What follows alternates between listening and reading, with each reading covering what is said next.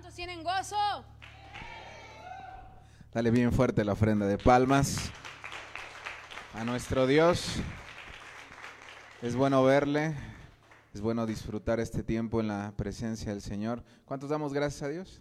Dices amén. ¿Por qué no volteas con el, el hermano que tengas al lado y le dices, Dios te bendiga, estás en el mejor lugar? Regálale una sonrisa. Dile, prepárate para lo que Dios tiene el día de hoy para cada uno de nosotros. ¿Cuántos ya estamos disfrutando lo que Dios está haciendo? Decía esta última canción, aunque no pueda ver, pero Él está obrando. Siempre, siempre está, siempre está obrando. Y eso nosotros lo hemos podido disfrutar durante todo este tiempo, durante tantos años, en los cuales sin, sin entenderlo, sin poder verlo eh, naturalmente, pero Él en su bondad, en su amor, en su gracia, en su misericordia, siempre está obrando, siempre se está mostrando para nuestra vida. Vamos a prepararnos para la palabra, vamos a pedirle a los pequeños que pasen con, su, con sus maestros. Y si usted, em, si hay algún lugar de los pequeños que quedó ahora disponible y gusta acercarse, puede hacerlo. Este es el momento para hacerlo. Nosotros estamos hoy muy contentos eh, de poder dar gracias a Dios, de poder decir, ebenecer, hasta, hasta este día Dios nos ha guardado, hasta este día Dios ha sido bueno y lo seguirá haciendo. Le damos la bienvenida a cada uno de los que hoy nos acompañan, que dispusieron su corazón, a toda la familia, es un gusto verle. Y también estamos agradecidos con Dios por la vida de Fran, que tengo aquí a mi derecha. Eh, es de Irapuato, viene con su pastor Pablito que está allá, usted ya lo conoce, vino por aquí en el mes de diciembre, familia en Irapuato, Vicky que acaba de ministrar la alabanza, ¿verdad? Y bueno, Vicky es de Zamora, igual familia, y estamos muy contentos de, de que ustedes estén aquí. Vamos a mandarles a hacer una casa si se quieren venir. Aleluya. ¿Alguien, ¿Alguien dice amén? Aleluya. Siempre es un gozo poder recibirles. Y bueno, yo quiero eh, dejar el lugar a la palabra del Señor, a mi pastor, porque no le da una ofrenda de palmas a Dios por la vida del pastor David. Aleluya.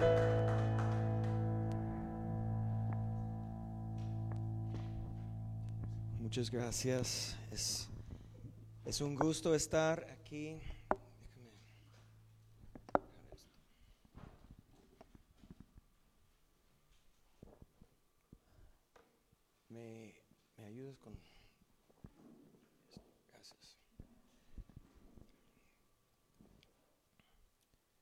Yo realmente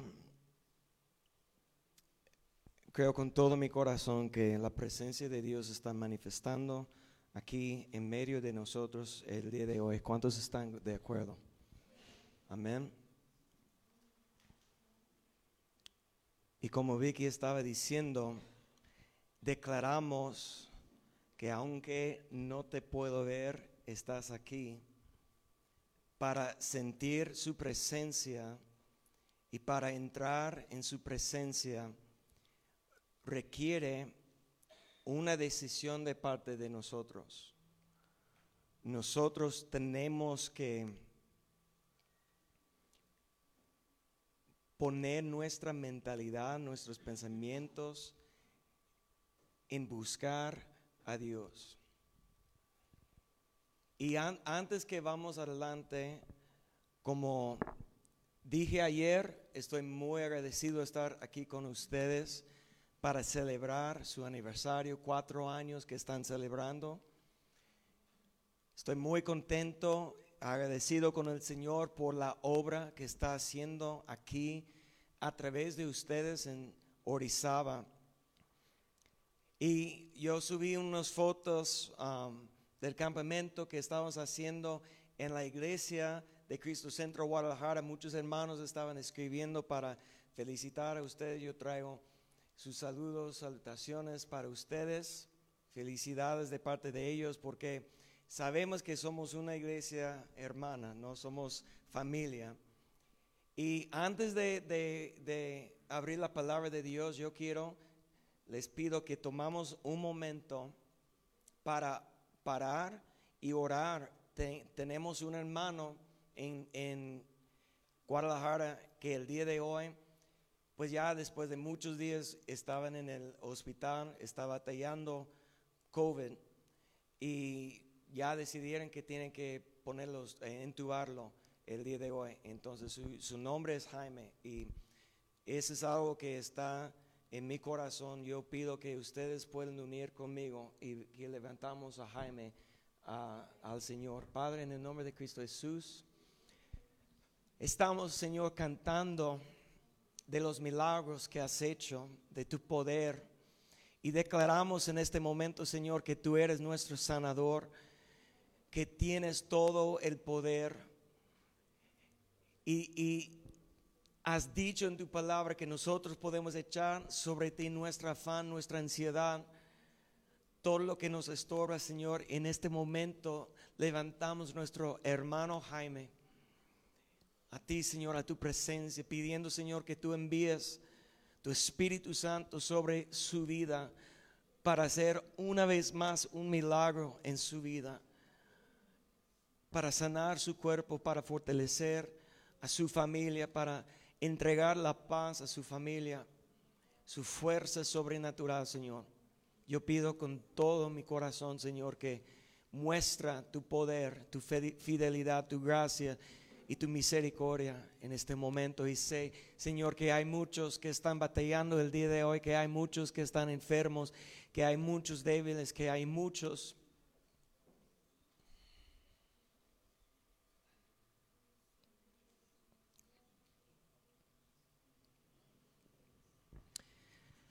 muchos que necesitan un sentir tu mano sobre su vida.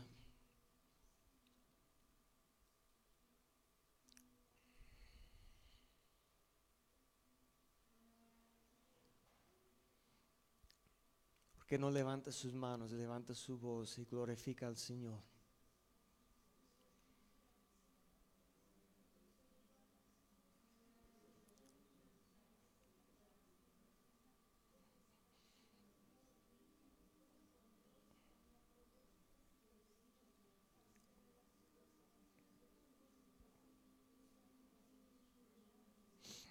Levanta su voz, levanta su clamor. Señor, necesitamos tu presencia.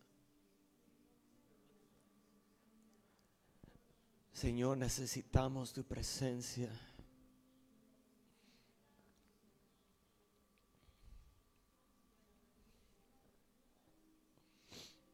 Vamos, iglesia, levanta su voz.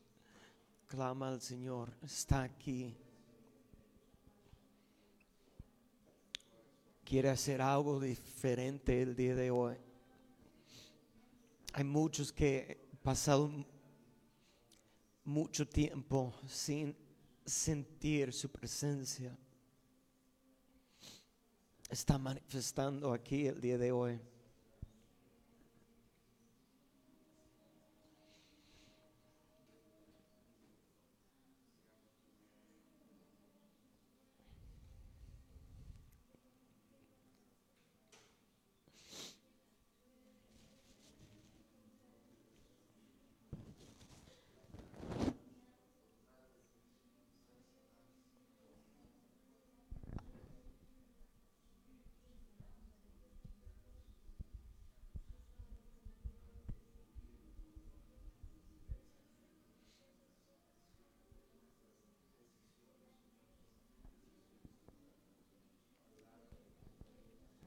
Glorificamos, Señor.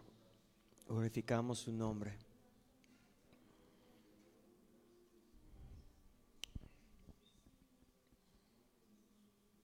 Háblanos, Señor, el día de hoy a través de tu palabra. Abre nuestro corazón para recibir tu palabra en el nombre de Cristo Jesús. Amén.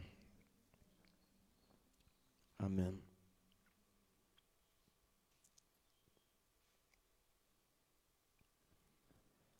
Si tiene su Biblia contigo, si tiene la palabra, vamos a Judas, penúltimo libro de, del Nuevo Testamento.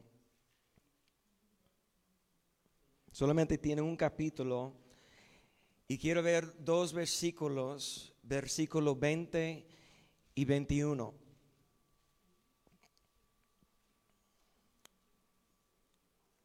Judas capítulo 1 versos 20 y 21.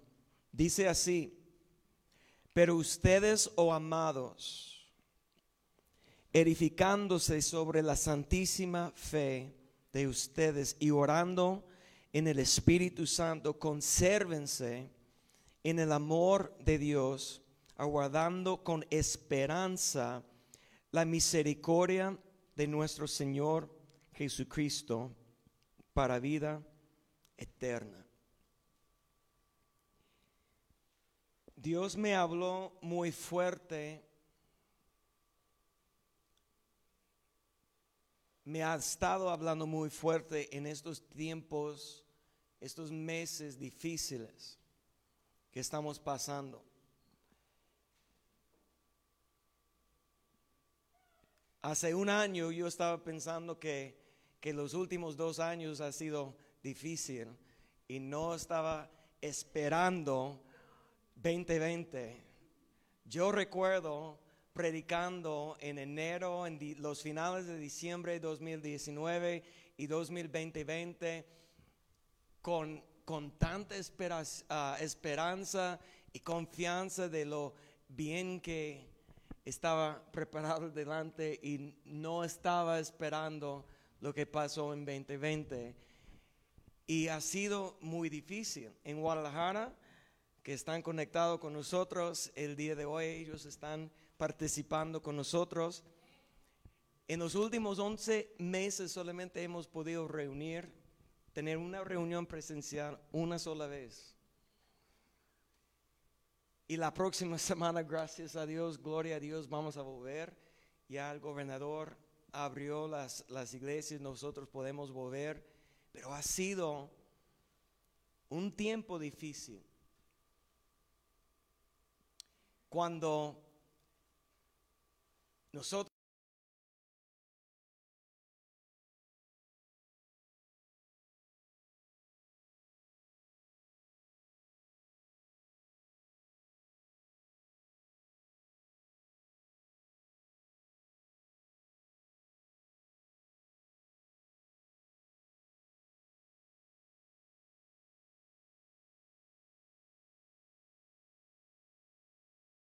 Primera cosa que está recordando a nosotros es que somos amados, amados por quién?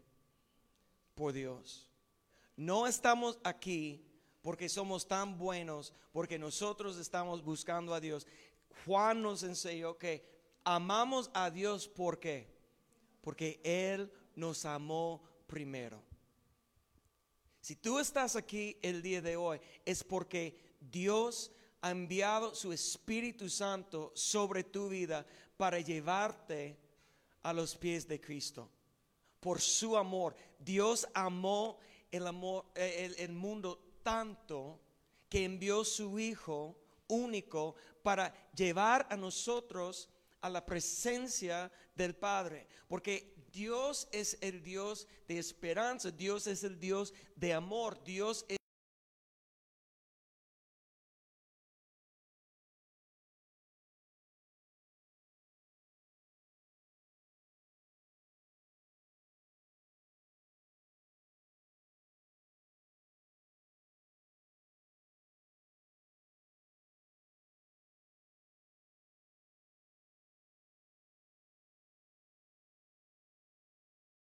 camino para llegar a Dios, que es amor,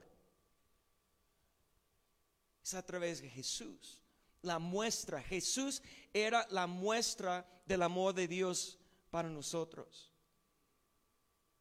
Y Jesús cuando fue exaltado al trono, la diestra del Padre, se sentó ahí y ahora Cristo está intercediendo, Él está orando por nosotros, está junto con el Padre y Él cuando nosotros comenzamos a clamar a Dios, envía a nosotros su Espíritu Santo. Y después de recordarnos del amor que somos amados, dice Judas, dice, edificándose sobre la santísima fe de ustedes. Entonces quiero mostrarles tres ingredientes que hay en ese pasaje. Tres ingredientes que necesitamos para edificar nuestra vida sobre la roca. Ahora, a lo mejor recuerdes que cuando Jesús estaba aquí en la tierra enseñando a sus discípulos, Él declaró que yo edificaré a mi iglesia. Y los que tenemos fe, los que creemos en el nombre de Jesucristo, somos su iglesia, somos su cuerpo. Y Jesús está haciendo su función, está haciendo su trabajo, está edificando a su iglesia hasta el día de hoy. ¿Por qué? Porque es fiel. Amén.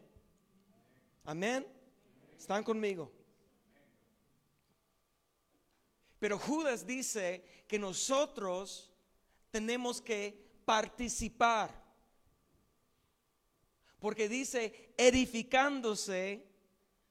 Entonces está diciendo a nosotros que nosotros también tenemos que participar en la edificación de nuestra relación, de nuestra fe, nuestra parte que tenemos que hacer. Tenemos que edificar a nosotros sobre la santísima fe. Y eso es algo que mencioné ayer, la importancia de nuestra fe. Vimos el ejemplo de la vida de Abraham, que la Biblia dice en Gálatas que es el padre de la fe. Abraham esperó 100 años para ver el cumplimiento de la promesa. Dios le prometió cuando tenía 75 años y por 25 años vivió con sus altos y, y bajos y sus fallas, sus errores, su pecado. Pero cada vez Dios mostrándose a Abraham su fidelidad, su bondad, su misericordia y su gracia. Y Abraham aprendió en ese tiempo para confiar en Dios y para conocer quién era Dios en su vida. Y si, si estamos aquí el día de hoy y estamos pensando dentro de, nuestro corazón, ¿por qué está pasando eso en el mundo o en mi vida? ¿Y por qué hay tanta aflicción? Nosotros necesitamos recordar qué es la fe. ¿Qué dice Hebreos capítulo 11, verso 1? Que la fe es la certeza de lo que se espera. Es la convicción de lo que no se ve. Y es algo que necesitamos recordar que la fe es algo que, tenemos dentro de nuestro corazón, dentro de nuestro espíritu, que nos ayuda a aguantar todo lo que estamos pasando cuando no estamos viviendo en la manifestación completa de todo lo que Dios quiere hacer en nuestras vidas. Porque a veces hay un proceso a veces lo que Dios quiere manifestar es algo que no va a pasar hasta un día en el futuro. Y la esperanza es lo que nos llena para ayudar a nosotros. Mira, esperanza. Ustedes en español es, tan fácil de entender la esperanza. En inglés la palabra esperanza es hope. Y no tiene nada que ver con la palabra esperar, wait. Como para mí, la verdad era hasta que estaba estudiando la Biblia en español cuando realmente entendí eso, que esperanza es, está diciendo que tengo que esperar un tiempo.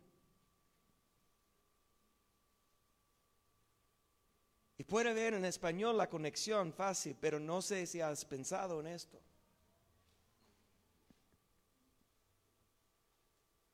Aquel que tiene fe tiene esperanza.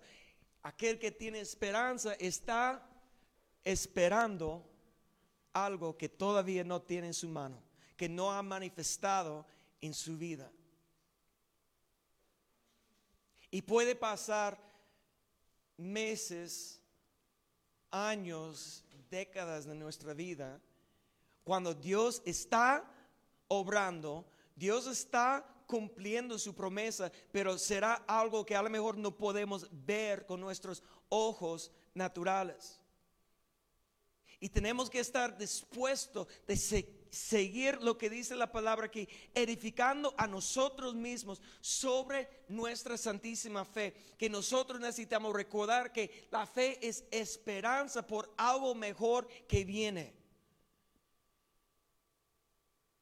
Y que nosotros tenemos que tener perseverancia y diligencia para seguir adelante, aun cuando no podemos ver la realidad que estamos esperando. La fe no es la única cosa que necesitamos, dice, edificándose sobre la santísima fe de ustedes, dice, y orando en el Espíritu Santo. El Espíritu Santo es un don de Dios, un regalo de parte de Cristo que Él quiere compartir con todos. En el día de Pentecostés, en Hechos capítulo 2, cuando Pedro estaba predicando y, la palabra pegó al corazón de, los miles de personas que estaban escuchando en aquel día y preguntaron, ¿qué es lo que tenemos que hacer? Uh, Pedro declaró que tiene que arrepentir, ser bautizados y tienes que recibir la promesa del Espíritu Santo. Jesús habló con eso. La mujer samaritana que vimos en, Juan capítulo 4, él comenzó a decir, tú estás aquí porque tienes sed, necesitas agua, pero si tú bebes del agua que yo te puedo dar, nunca tendrá sed. En Juan capítulo 7, verso 37, declaró que si tienes sed, viene a mí, porque dentro de ti va a correr agua viva, como un río corriente. Y dice la palabra en verso 39 que estaba hablando Jesús sobre el Espíritu Santo que él iba a dar a sus discípulos después. Recuerden cuando los discípulos estaban tristes porque Jesús comenzó a declarar que él tenía que padecer y morir y tenía que estar con el Padre. ¿Qué dijo Jesús? Es mejor si yo voy. ¿Por qué? Porque ya puedo enviar Espíritu Santo sobre ti. Porque Jesús, aunque era Dios, era 100% humano y limitado a un cuerpo físico antes de su crucifixión. Pero el Espíritu Santo no tiene límite de espacio. No, el Espíritu Santo puede estar con cada uno de nosotros, aquí en Orizaba, allá en Guadalajara, con mi familia en Chicago, en donde estamos en todo momento para entregar a nosotros la paz y la fe y la esperanza que necesitamos. Amén. ¿Están recibiendo la palabra? Tenemos que edificar a nosotros, nosotros mismos sobre la santísima, nuestra santísima fe. Dice, orando en el Espíritu Santo. Entonces, orar en el Espíritu Santo, Pablo enseñó que es necesario orar en lenguas, orar en el Espíritu Santo para edificar a nosotros mismos. No quiero tomar tiempo para, para enseñar todo eso, pero está en 1 Corintios capítulo 12, 1 Corintios capítulo 14. Pablo dice que necesitamos orar en el Espíritu Santo. Alguien está pensando, no, eso es para los antiguos tiempos. No, porque en el día de Pentecostés, Pentecostés Pedro declaró, es para ustedes hablando a su generación y para sus hijos y para todos los que pueden creer. ¿Hay alguien aquí el día de hoy que puede creer que la promesa del Espíritu Santo es para ustedes? Y si no estamos aprovechando lo que Dios quiere depositar en nosotros, vamos a estar batallando una batalla que, que por la carne no podemos ganar. ¿Entiendes de que todo lo que estamos enfrentando, esa guerra espiritual que no podemos ver con nuestros ojos naturales, sino solamente podemos sentir en el espíritu lo que está pasando? No podemos ganar con armas carnales. Necesitamos las armas poderosas de Dios, que hay armas espirituales que el Espíritu Santo nos va a depositar dentro de nosotros. Y la guerra espiritual es a través de la oración. Tenemos que orar con nuestro conocimiento, con nuestro entendimiento y tenemos que orar. Dice que nosotros edificamos a nosotros mismos orando en el Espíritu Santo. Y verso 21 dice, consérvense en el amor de Dios, aguardando con esperanza la misericordia de nuestro Señor Jesucristo para vida eterna. La tercera cosa que necesitamos, y hablamos de eso en el principio, porque Judas nos llamó amados, ahora está diciendo, consérvense o permanece en el amor de Dios.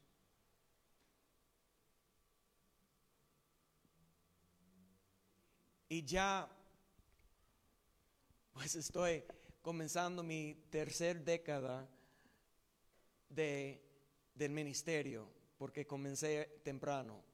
Era pastor de jóvenes cuando tenía como 20 años.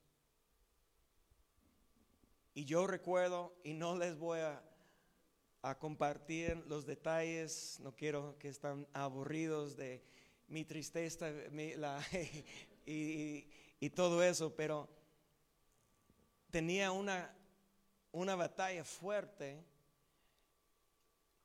cuando estaba iniciando el ministerio. De hecho, en, parte era algo emocional, en parte era también algo física, que, que, físicamente hasta el día de hoy sigo, gracias a Dios, ganando la batalla, pero sigo batallando con algunos problemas de, de la salud que manifestaron cuando era joven, que hasta el día de hoy batallo un poco, pero declaro en el nombre de Cristo Jesús la sanidad sobre mi vida.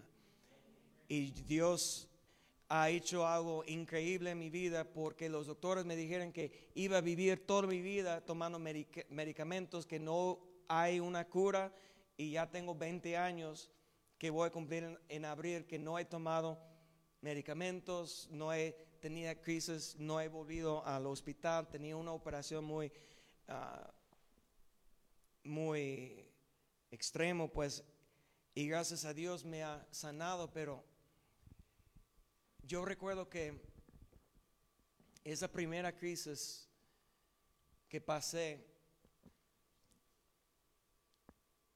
que estaba yo batallando, y recuerdes, era un joven y tenía pelo y otra época totalmente diferente pero yo recuerdo que estaba batallando tanto con mis emociones por lo que estaba pasando en mi vida, porque era algo que nunca esperaba. Porque yo, yo siempre, yo fui el hijo obediente y intenté de, de hacer todo bien. Pero algo pasó en mi vida cuando yo estaba haciendo un ministerio y intentando de hacer todo lo que era correcto. Pasé una, una tormenta de emociones. pues cual, cualquier joven no ha pasado esto, ¿no? Pero ahora que soy grande estoy vi- viendo otra vez que, que muchos en el mundo y ya cuando están en esa media tiempo de, de la vida hay una crisis que pasa, ¿no? Y son ciclos en la vida, es lo que estoy viendo. Pero nunca voy a olvidar el día que recibí una noticia que, que me lastimó mucho y fue precisamente el mismo día que iba a predicar la primera vez en la iglesia de mi papá. Y antes, pues, en una manera u otra, yo como más o menos estaba esperando esa, esa mala noticia que me iba a lastimar. Y me puso a buscar a Dios, porque me invitaron a, a- compartir la palabra de Dios en el día cuando estaban um, celebrando el cumpleaños de mi papá y día para apreciar al pastor. Hicieron una fiesta y me invitaron a compartir domingo en la noche, la segunda reunión. Y la primera vez, y por lo que yo estaba pasando, Dios me llevó a estos versos que están en Romanos capítulo 8. Si quieres, vamos a Romanos 8. Escuchen lo que dice verso 18. Romanos 8, 18 dice, porque considero que los padecimientos del tiempo presente no son dignos de comparar con la gloria que pronto nos ha de ser revelado. Y por lo que estaba pasando en aquellos tiempos,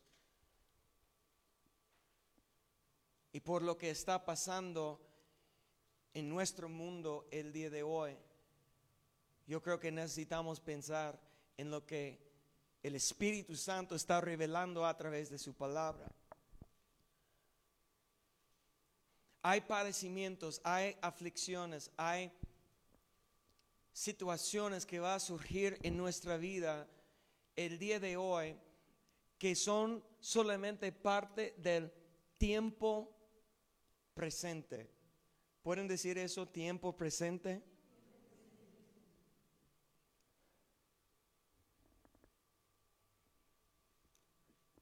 En nuestras emociones, el tiempo presente se siente como es una eternidad. ¿Sí o no? Como mencioné ayer, no puedo imaginar yo a Abraham esperando hasta que cumplió 100 años, 25 años. Suena como una eternidad. Pero lo que tenemos que entender, Dios vive en la eternidad, fuera del tiempo. Nosotros en este cuerpo estamos aquí dentro del tiempo, pero la Biblia enseña que estamos en el tiempo presente y todo lo que está pasando en el momento se va. Como el vapor que parece por un instante y desaparece. Eso es lo que Santiago dice, que nuestra vida es como vapor. Pero cuando estamos en medio de la aflicción, nosotros com- comenzamos a pensar que lo que está pasando en mí en este momento nunca va a acabar. Nunca va a terminar, nunca va a mejorar. Siempre estará igual. Y ahí el problema es que nosotros podemos comenzar a perder fe, la fe y esperanza. Y recuerden que la, la primera cosa que necesitamos para edificar a nosotros mismos, ¿qué es lo que necesitamos? Edificándose sobre su santísima fe. Que es la certeza de lo que nos espera y la convicción de lo que no podemos ver. Y cuando comenzamos, mire lo que dice esa, que, que los parecimientos del tiempo presente no son dignos de comparar con la gloria que nos pronto nos ha de ser revelado. Lo que necesitamos hacer es dejar de comparar lo que está pasando en el tiempo presente, en este instante, que es como un vapor que va a acabar tarde o temprano. Y nosotros necesitamos tener nuestra esperanza y nuestra fe, nuestros ojos puestos en la recompensa eterna.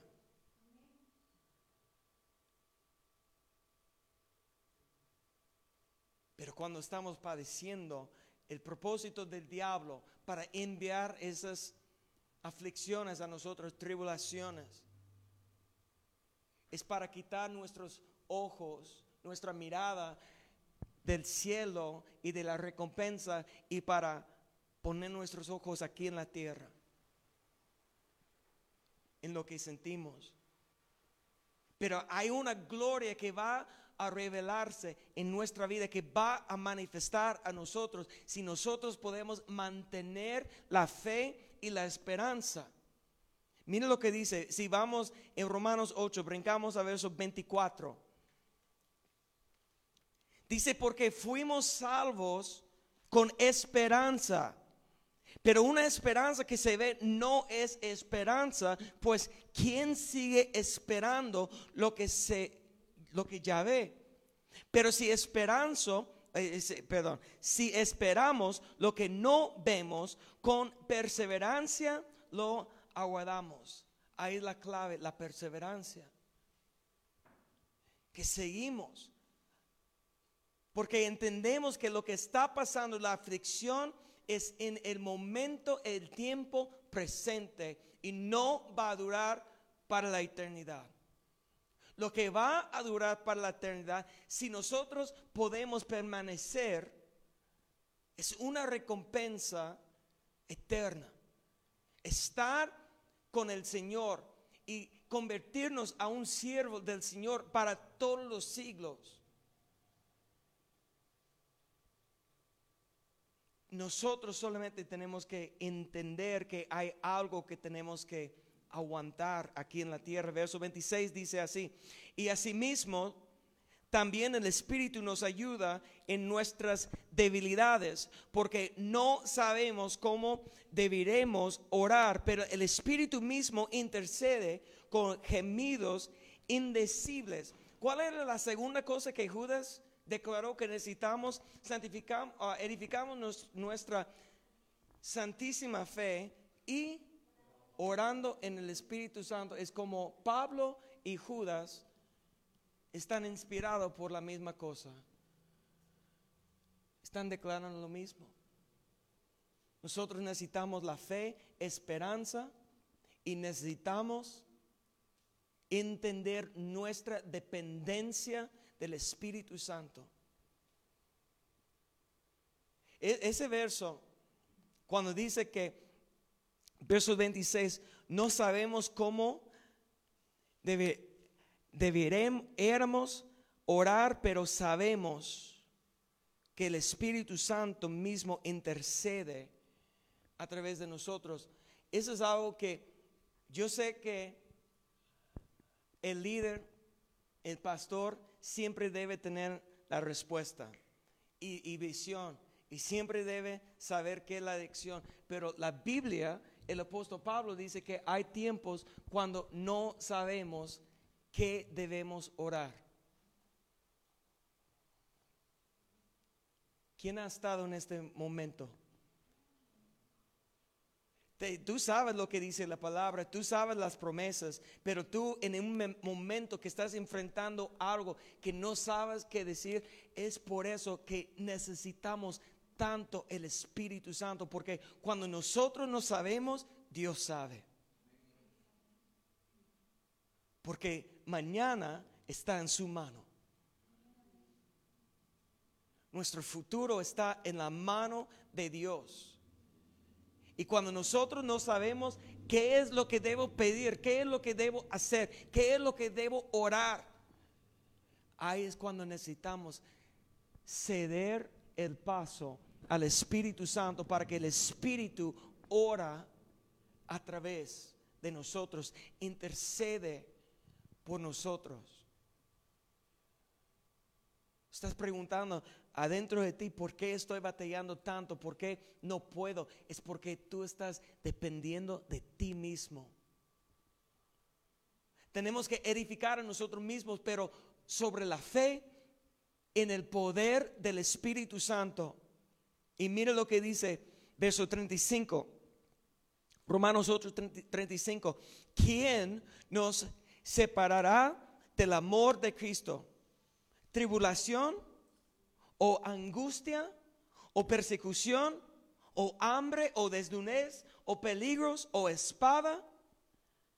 Verso 37 dice más bien, en todas estas cosas somos más que vencedores por medio de aquel que nos amó. Yo solamente quiero mencionar una cosa sobre que nosotros somos más que vencedores.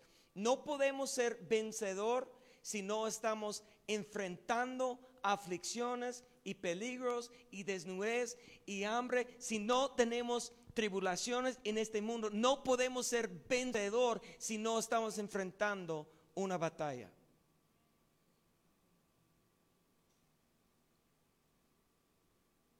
En Apocalipsis capítulo 2 y capítulo 3, cuando Jesús está hablando a las siete iglesias, hay una frase que repite siete veces a cada una de las iglesias. Aquel que venciere. No hay recompensa si no podemos vencer todo lo que el enemigo va atacarnos, va a usar en contra de nosotros. Pero la Biblia dice que si Dios está por nosotros, ¿quién en contra? Amén. Pero ahora, eso es lo que nosotros, vencedores, y, y yo, pero sabes que ese no es el tema del verso. Dice, al final dice, por medio de aquel que nos amó. No podemos vencer si no tenemos nuestra fe, esperanza en Él, quien nos amó. Porque yo te puedo comenzar a hablar de que somos vencedores para animarte y para, para que te sientes algo. Pero si no aprendes que lo importa es a quien nos amó y que nosotros estamos dependiendo de Él y de su espíritu y las armas que hay en Él, que nunca vamos a poder vencer. Verso 38 dice, por lo cual estoy convencido de que ni principados, ni lo presente, ni lo provenir, ni poderes, ni lo alto, ni lo profundo, ni ninguna otra cosa creada nos podrá separar Mire lo que dice, del amor de Dios que es en Cristo Jesús. Recuerde lo que era la tercera cosa que Judas mencionó después de la fe, después del Espíritu Santo. Consérvense en el amor. Y ahí va, va Pablo. Nada nos puede separar del amor de Dios. Pero ¿dónde está el amor? Dice que es en Cristo Jesús, Señor nuestro. El amor de Dios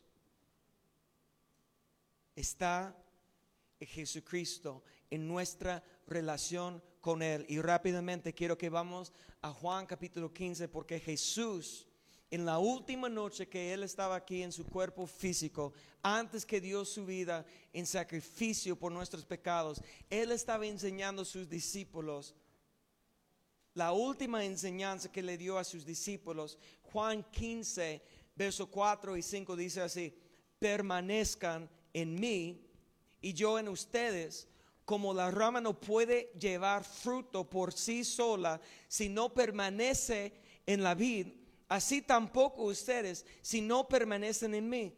Yo soy la vid, ustedes las ramas. El que permanece en mí y yo en él, esta, este lleva mucho fruto, pero separados de mí, nada pueden hacer. Brincamos al verso 9, mire lo que dice. Como el Padre me amó, también yo los he amado. Y mire lo que dice, permanezcan en mi amor. Pablo dijo en Romanos 8 que nada podrá separarnos del amor de Cristo. Esa es una frase que cantamos hoy en la canción en los cielos. Nada nos podrá separar del amor de Cristo. Pero Jesús está diciendo que nosotros tenemos que permanecer en su amor. Judas dijo, consérvense en el amor.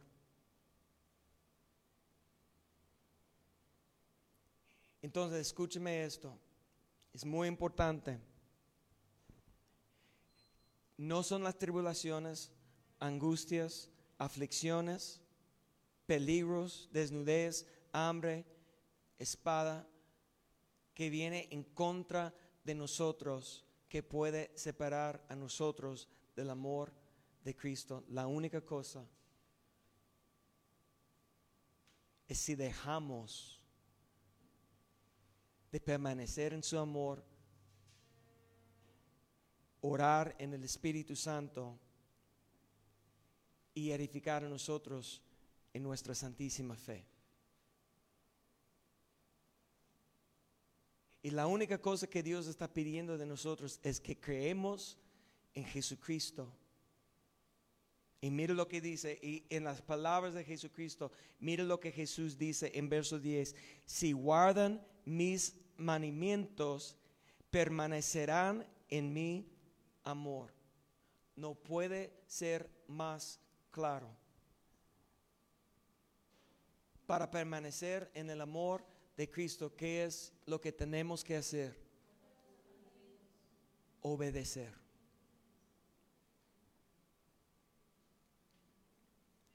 Si no hay obediencia, si no hay obra, la fe sin obras que dice la palabra es muerta.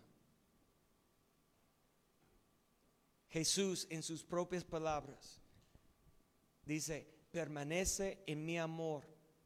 ¿Y cómo? Guarden mis mandamientos.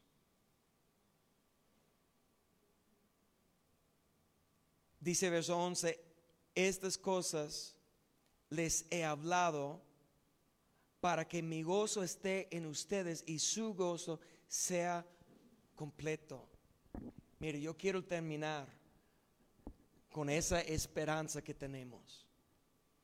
Que aun cuando tal vez estás pasando las aflicciones y tribulaciones, angustia, un tiempo difícil, si tú sigues edificándose sobre su santísima fe, orando en el Espíritu y si permanece en su amor, ¿qué viene? ¿Qué puedes esperar? El gozo. El gozo del Señor que será tu fortaleza. El gozo del Señor que solamente puede manifestar en la presencia de Dios. Esa depresión y tristeza tiene que salir, tiene que quitarse, tiene que ser echado fuera cuando el gozo del Señor se manifiesta en su vida. ¿Y cuándo va a manifestar?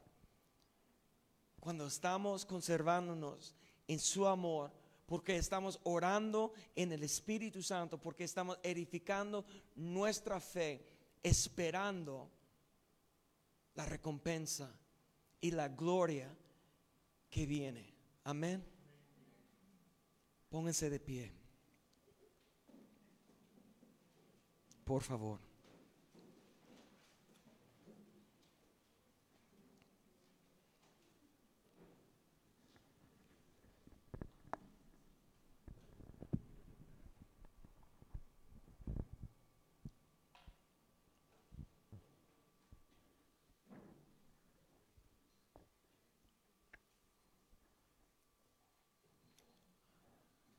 Podemos levantar nuestras manos al Señor.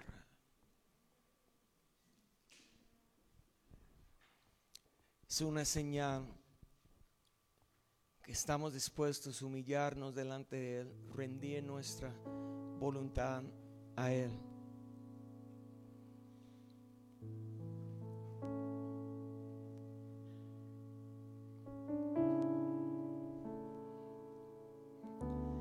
También es una señal cuando mi hija viene a mí y levanta sus manos que está diciendo que necesita estar en mis brazos.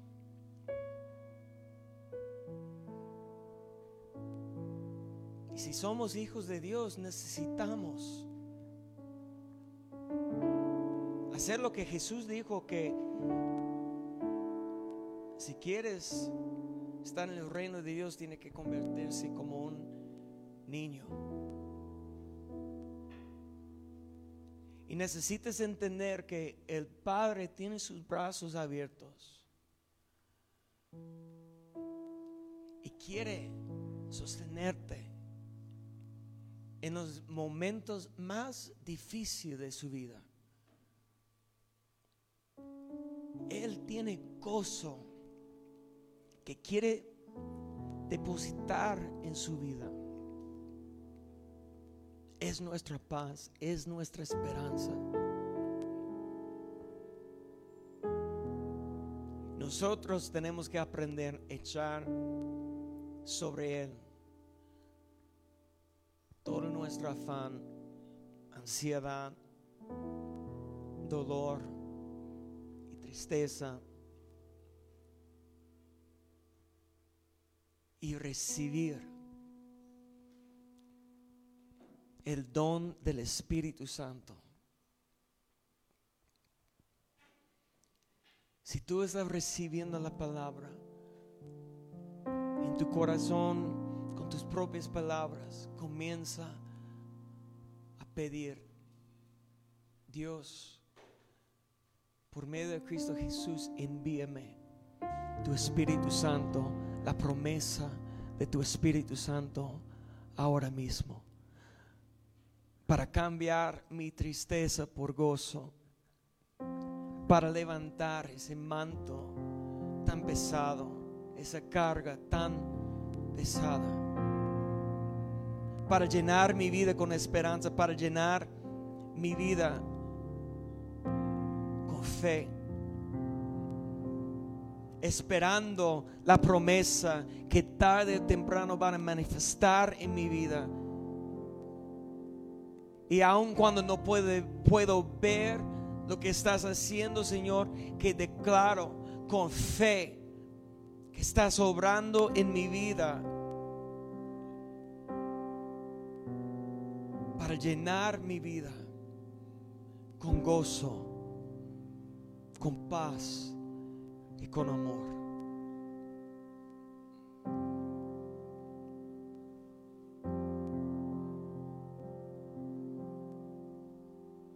Señor, tu Espíritu Santo en este lugar sobre tus hijos amados.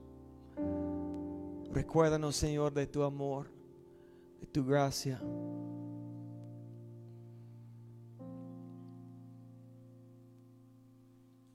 Adora al Señor.